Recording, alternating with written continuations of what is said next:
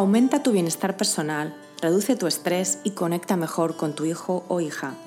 Esto es Cuando tu hijo es diferente, un podcast para madres y padres de hijos con cualquier diferencia neurológica, de atención, de comunicación o de desarrollo.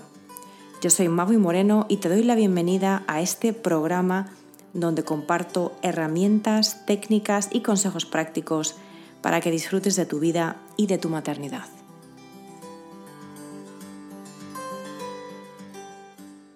Bienvenidos al episodio 18 del programa Cuando tu hijo es diferente. Hoy vamos a hablar de un tema que está a la orden del día, que es el tema del autocuidado. Imagino que habrás visto en redes sociales, si te pasas en cualquier momento por Instagram o por Facebook, muchos posts, muchas opiniones, eh, muchas contribuciones y mucho compartir en torno a este tema del autocuidado, sobre todo para nosotras las madres. Se habla mucho del autocuidado, es un tema que está muy de moda. En el episodio de hoy te quiero hablar de por qué, de por qué se habla tanto del autocuidado, por qué es importante y mucho más cuando tenemos hijos que son diferentes, eh, que nos exigen, digamos, un cuidado más atento o que de alguna manera es más difícil, que conlleva más desafíos. ¿Qué es el autocuidado? ¿Y qué no es también? ¿Cómo hacerlo cuando no tienes tiempo para nada? ¿Cómo priorizarlo y cómo practicarlo? Eh, así que vamos a entrar en materia. ¿Por qué autocuidado? ¿Por qué está tan de moda? ¿Por qué se habla tanto del autocuidado? ¿Y por qué es importante? Pues porque no puedes dar de donde no tienes. Es como la famosa instrucción de que te pongas la mascarilla de oxígeno tú antes de ayudar a nadie más en las demostraciones de seguridad de los aviones. Y esto es un cliché, lo habrás oído antes seguramente, pero priorizar tu bienestar te permite dar lo mejor de ti mismo, de ti misma, a aquellos seres que más quieres, sobre todo a aquellos seres que más necesitan de ti, que son tus hijos. Así que con esto del autocuidado se trata de cambiar la perspectiva. Y aquí te haría una pregunta o dos, que es, ¿qué prefieres ser? ¿Y qué hubieses preferido recibir de tu propia madre? Una madre presente y transparente que de vez en cuando pide y toma tiempo a solas para descansar, pero que es capaz de estar para lo bueno y para lo malo porque se cuida. O una madre agobiada, estresada, constantemente de mal humor, tal vez irritable, que está pero no está. Yo desde luego hubiese preferido lo primero, aunque sé que los niños pequeños a veces no entienden el hecho de que el mundo no, no gira en torno a ellos. Pero cuando los hijos se van haciendo cada vez más mayores, e incluso cuando estos hijos tienen diferencias neurológicas significativas como el autismo, sí van a entender que hay un tiempo para mamá o para papá a solas. Y si no lo entienden, somos capaces de encontrar momentos a solas sin necesidad tampoco de explicarle a nuestros hijos. Ten en cuenta que como madres y padres somos a menudo el centro o el corazón de nuestro hogar. Y como dice el refrán o el dicho, ¿no? Cuando mamá no está contenta, nadie en casa está contento. Así que acepta tus necesidades de cuidado propio como lo harías con las necesidades de cuidado de tus hijos. Porque no son mutuamente exclusivas o excluyentes. En realidad son las mismas. Tan solo se trata de tenerlas en mente para ti, tal y como lo haces de cara a tu hijo o a tu hija.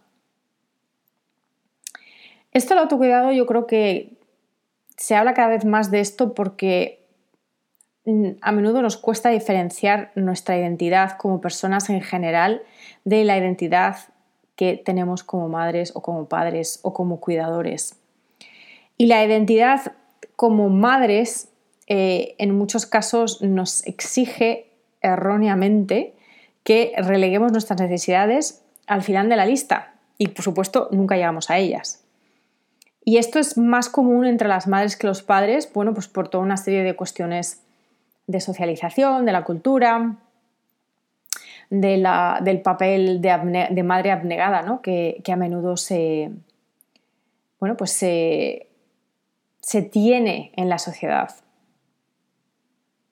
Pero al final, estas madres abnegadas, este, este rol de madre sacrificada, nos puede llevar a un sentimiento de, falta de alegría, ¿no? de descontento, que se va profundizando a lo largo de los años y que finalmente pues, desemboca en resentimiento, en fatiga, en impaciencia, irritabilidad hacia los demás, hacia nuestros hijos, hacia nuestra, nuestra pareja, ¿no? hacia nuestra familia, cuando en realidad pues, ellos no son los responsables.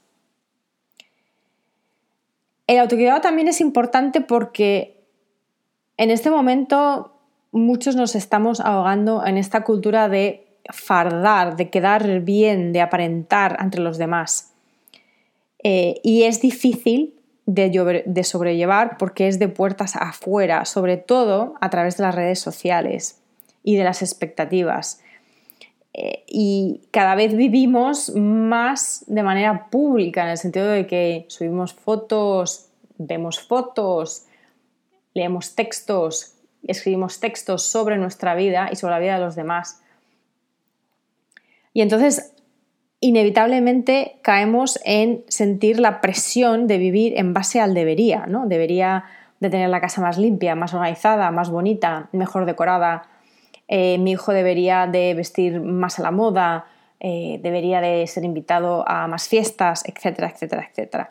Y esto nos lleva a niveles muy altos de estrés eh, e incluso de depresión, comparándonos continuamente a los demás sin reflexionar sobre lo que nos hace felices a nosotros mismos como individuos. Y además, yo creo que como último toque aquí, como último apunte, diría que el autocuidado es importante porque como padres y madres estamos, nos demos cuenta o no, estamos dando pautas de comportamiento a nuestros hijos. Si somos modelos de autocuidado, pues estaremos demostrando a nuestros hijos que cuidarse es importante, que respetar las necesidades propias y ajenas es importante, que es crucial, bueno, pues poner en marcha hábitos saludables para cuidarse regularmente. Cuando tus hijos vean que te cuidas a todos los niveles, no solo les demuestras que es compatible lo de cuidarte a ti misma con cuidarles a ellos, sino que además les animas a que sean responsables de su propio bienestar también. Vale, pero ¿qué es autocuidado? ¿no? Vamos a, aclarar un poco a qué nos referimos con esto. Mm, pues mira, yo personalmente no me refiero solo a baños calientes con velas encendidas o a que te den un masaje, eh, lo cual está muy bien, ¿eh? yo no digo que eso no sea autocuidado, Sí que lo es, porque obviamente tenemos necesidades físicas, eh, por ejemplo, el, cuidarnos a nivel de apariencia, a, cuidarnos a nivel de, eh, bueno, pues de comer cosas que nos gustan o de salir o de realizar actividades que nos nutren o que nos traen alegría a la vida, es definitivamente autocuidado. Pero es una noción más superficial, ¿no? Porque está enfocada solamente en hacer algo. O que te hagan algo a ti. Y para mí, al final, lo del autocuidado va sobre construir una vida de la que no sientas la necesidad de escapar. Te lo vuelvo a decir porque esta frase yo creo que es clave. El autocuidado es construir una vida de la que no sientas la necesidad de escapar. O sea que al final el autocuidado es reconectar contigo mismo, contigo misma. Y esto a menudo nos da miedo, porque es como, bueno, un miedo irracional a conocernos mejor, lo cual no tiene sentido, ¿no? Pero muchos de nosotros ya llevamos muchos años viviendo en torno a una idea, una imagen, a un concepto que nos hemos hecho de nosotros mismos, que es una acumulación de una serie de, eh, bueno, pues de, de, ideas que nos han ido dando desde que éramos muy pequeñitos, ¿no? Y entonces realmente nos da miedo conocernos mejor, porque entonces nos daríamos cuenta en muchos casos de que no estamos viviendo la vida que queremos de que estamos rellenando el tiempo con actividades marcadas por otros o que, pues en definitiva, no nos traen satisfacción ni nos hacen tampoco crecer como personas, ¿no? Y con esto no quiero decir que las distracciones no tengan su lugar, lo tienen, pero a menudo las distracciones nos ponen en estado vegetativo, ¿no? Como por ejemplo ver la tele por la noche cuando ya estamos tan, tan, tan cansados que es que no podemos hacer otra cosa, ¿no? O nos roban más energía aún, como por ejemplo los compromisos sociales que realmente muchas veces si nos tomásemos el tiempo de realmente preguntarnos, ¿pero esto a mí me apetece realmente? Pues en muchos casos diríamos que no, ¿no? Entonces, vale, si esto es el autocuidado y si aceptamos que es importante conocernos y cuidarnos, ¿cómo lo hacemos cuando no tenemos tiempo ni de peinarnos? ¿no? Y esto es un tema que además a mí me llega mucho porque hay muchísimas personas que me dicen, mira, eh, mi hijo, bueno, pues tiene una serie de, tiene un perfil que necesita muchísimos cuidados, necesita muchísimas terapias, me paso la vida llevándole de aquí para allá, o me paso la vida luchando con su escuela para que le den servicios, o me paso la vida eh, coordinando las agendas de esta terapeuta y este otro terapeuta en casa, etc. Entonces, ¿cómo? Y aparte de todo esto, pues obviamente tengo que Eh, cuidar de la casa, hacer la compra, cocinar, eh, asegurarme de que hay ropa limpia, etcétera, etcétera. Entonces, ¿cómo me voy a yo a regalar 10 minutos o a regalar media hora o a regalar una hora para, yo qué sé, leer un libro o para hacer algo que realmente me haga sentir mejor y menos cansada? ¿Cómo lo hago? No es una cuestión de tiempo. Todos tenemos el mismo tiempo.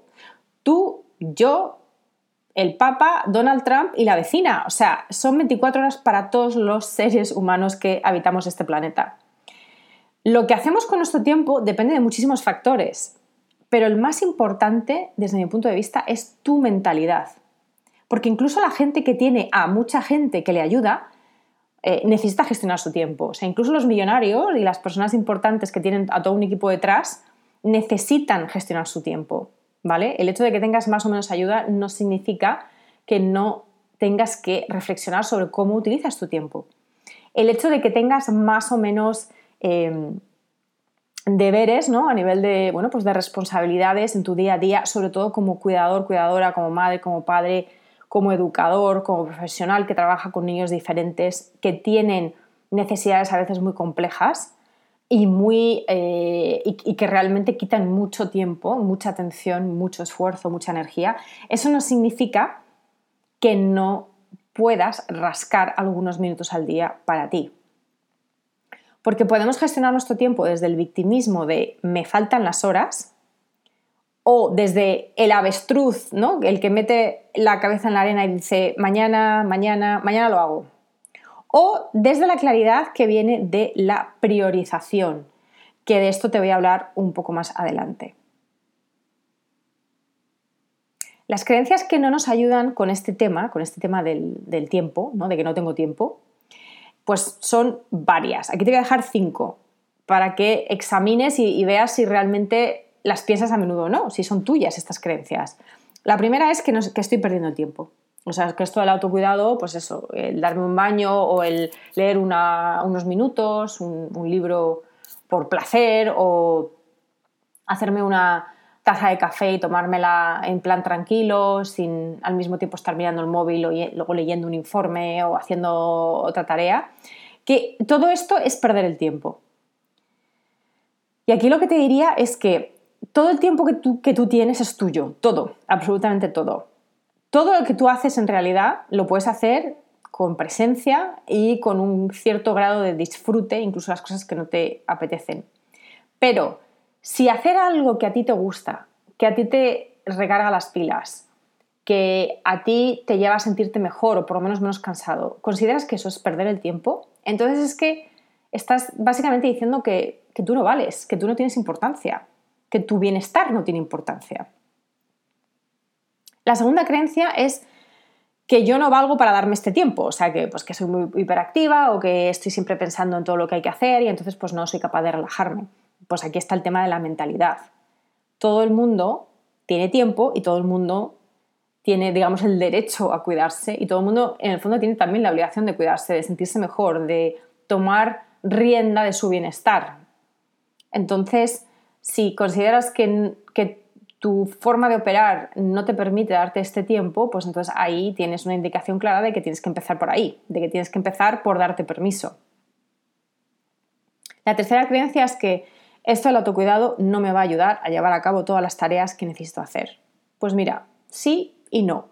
Porque desde luego si estás más descansado, si estás más relajada, eh, si has podido darte momentos de pausa a lo largo del día, seguramente vas a encontrar que eres mucho más productiva. Y si no, haz la prueba.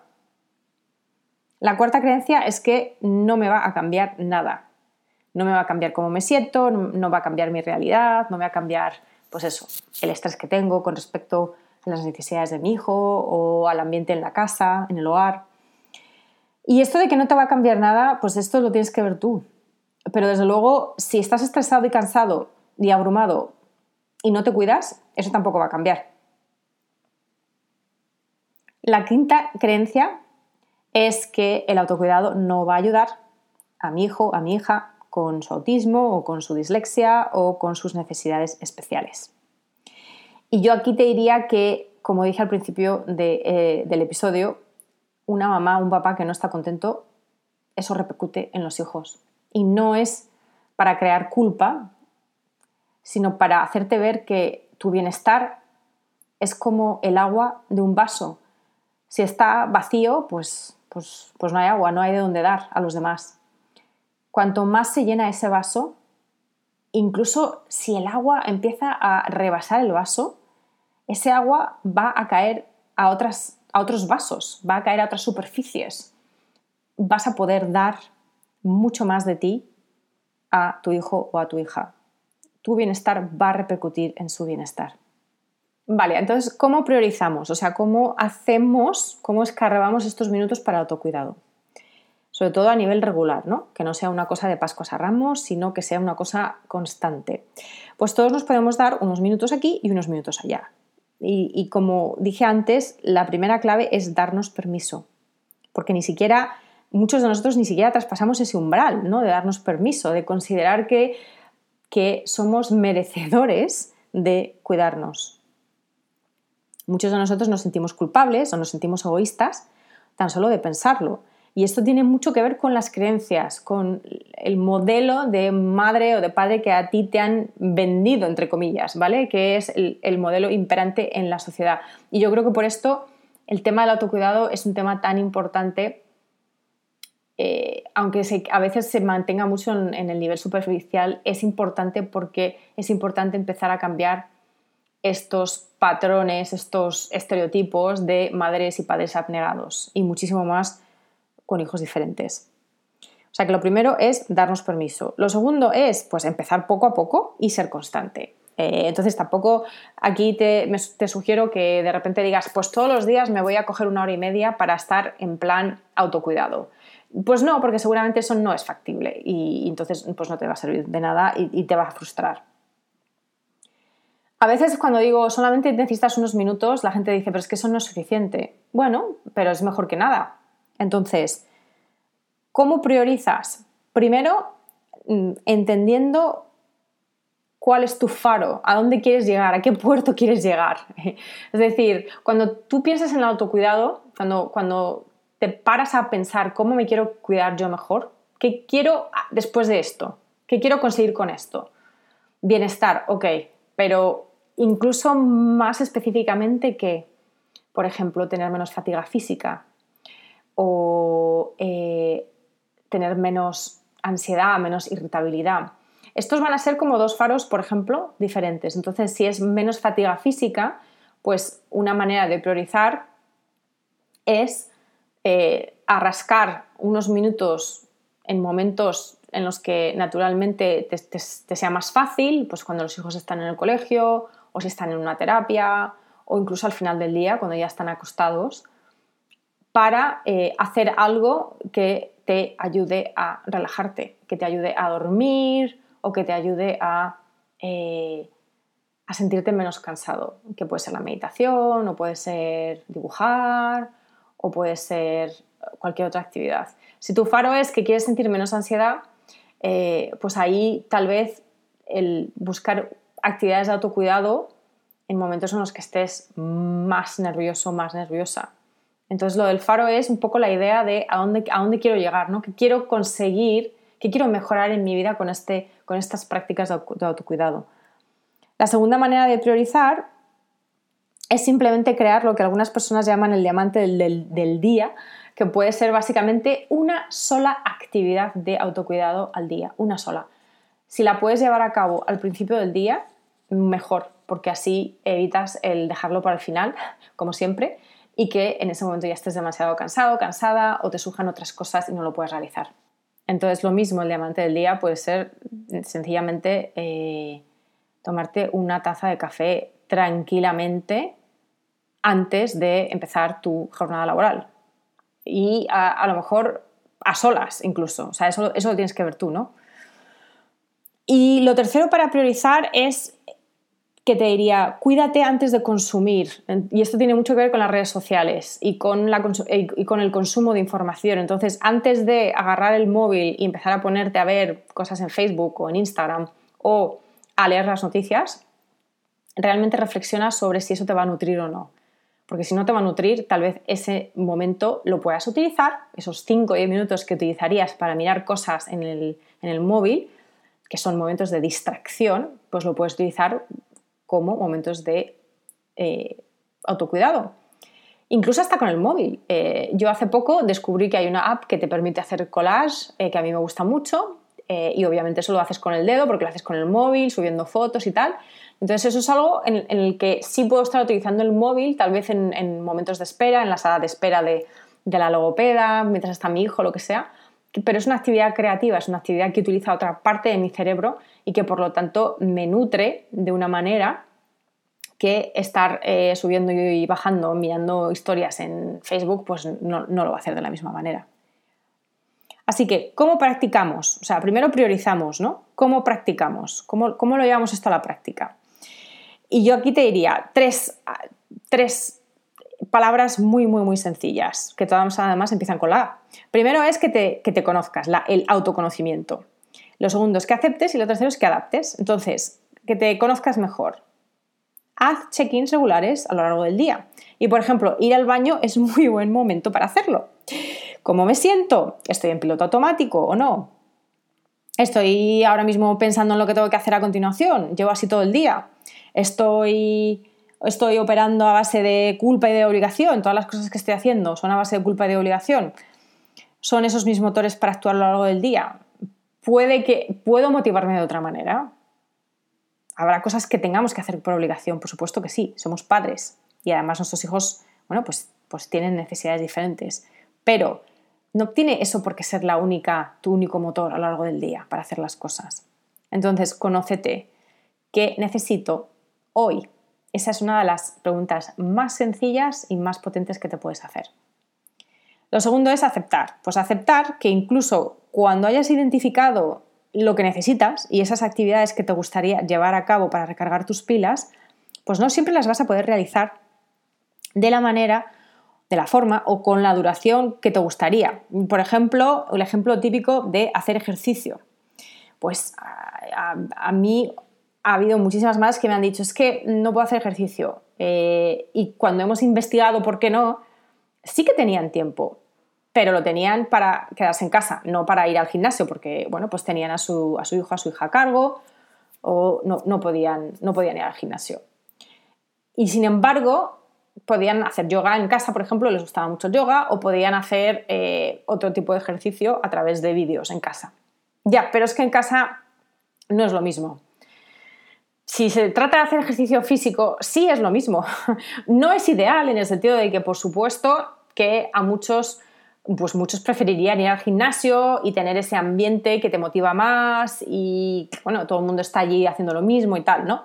Si estás en casa te pueden interrumpir tus hijos, etcétera, etcétera, etcétera. Ok, pero es mejor, pues eso te lo tienes que preguntar tú, ¿es mejor entonces hacer un poco de ejercicio físico aunque sea en casa en pantuflas o no hacer ejercicio nunca?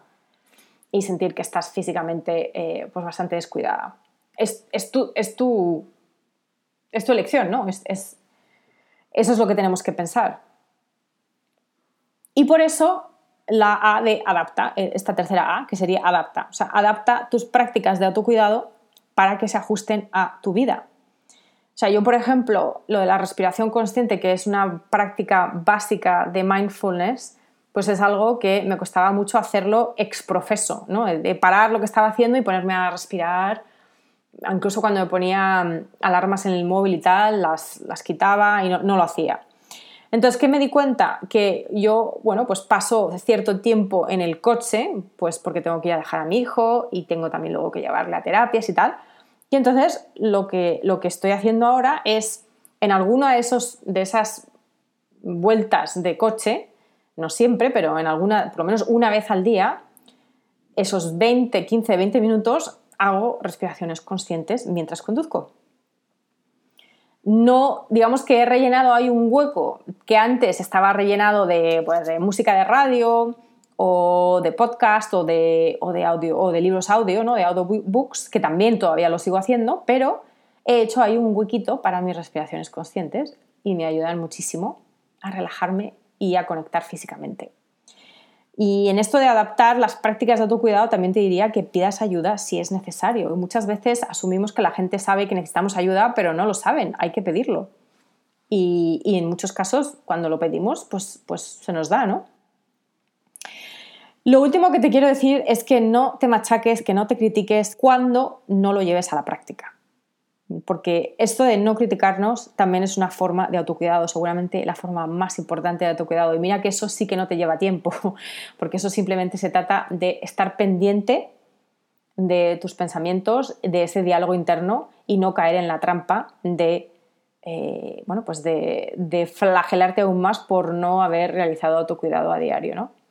Eh, y con esto te quiero decir que no veas el autocuidado como otra cosa más que añadir a tu lista de deberes porque si te aproximas a este tema como un debería más, pues lo único que haces es añadir estrés y alejarte aún más del bienestar que deseas. O sea que esto del autocuidado es una toma de conciencia, un cambio de patrones mentales y de comportamiento. Es una transformación de perspectiva, es un cambio de perspectiva. O sea, no se trata necesariamente de que hagas más cosas o cosas diferentes a lo que ya haces. Se trata de que observes tu estado físico, tu estado emocional, tu estado mental. Se trata sobre todo de que reconozcas tu valía intrínseca, de que te regales atención y cariño hacia ti mismo, hacia ti misma, porque tú también te lo mereces. Y tú eres la única persona con la que vas a estar toda tu vida. Así que esto de cuidarse es de perogrullo, pero realmente es importante hacer hincapié en ello porque muchas veces eh, somos pobres en nuestra propia mansión, ¿no? No nos cuidamos cuando somos las únicas personas con las que vamos a convivir toda nuestra vida. Espero que este episodio te haya aportado valor y te haya hecho reflexionar sobre cómo incorporar más autocuidado en tu vida.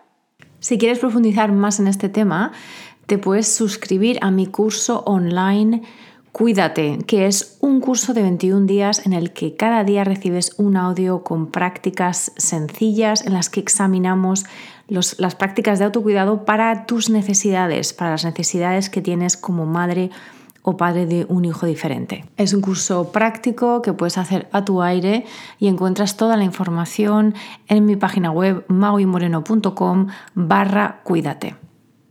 Si tienes cualquier duda, comentario o pregunta, pues déjame, déjame un comentario en cualquiera de las plataformas. O si lo prefieres, me puedes escribir a mi correo que es maguimoreno.icloud.com. Te deseo presencia con tu hijo, presencia contigo mismo, contigo misma y una vida plena.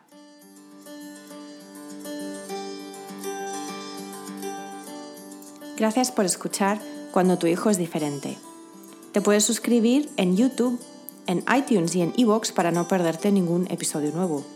Si te ha aportado valor, por favor, compártelo con otras madres y padres en la misma situación.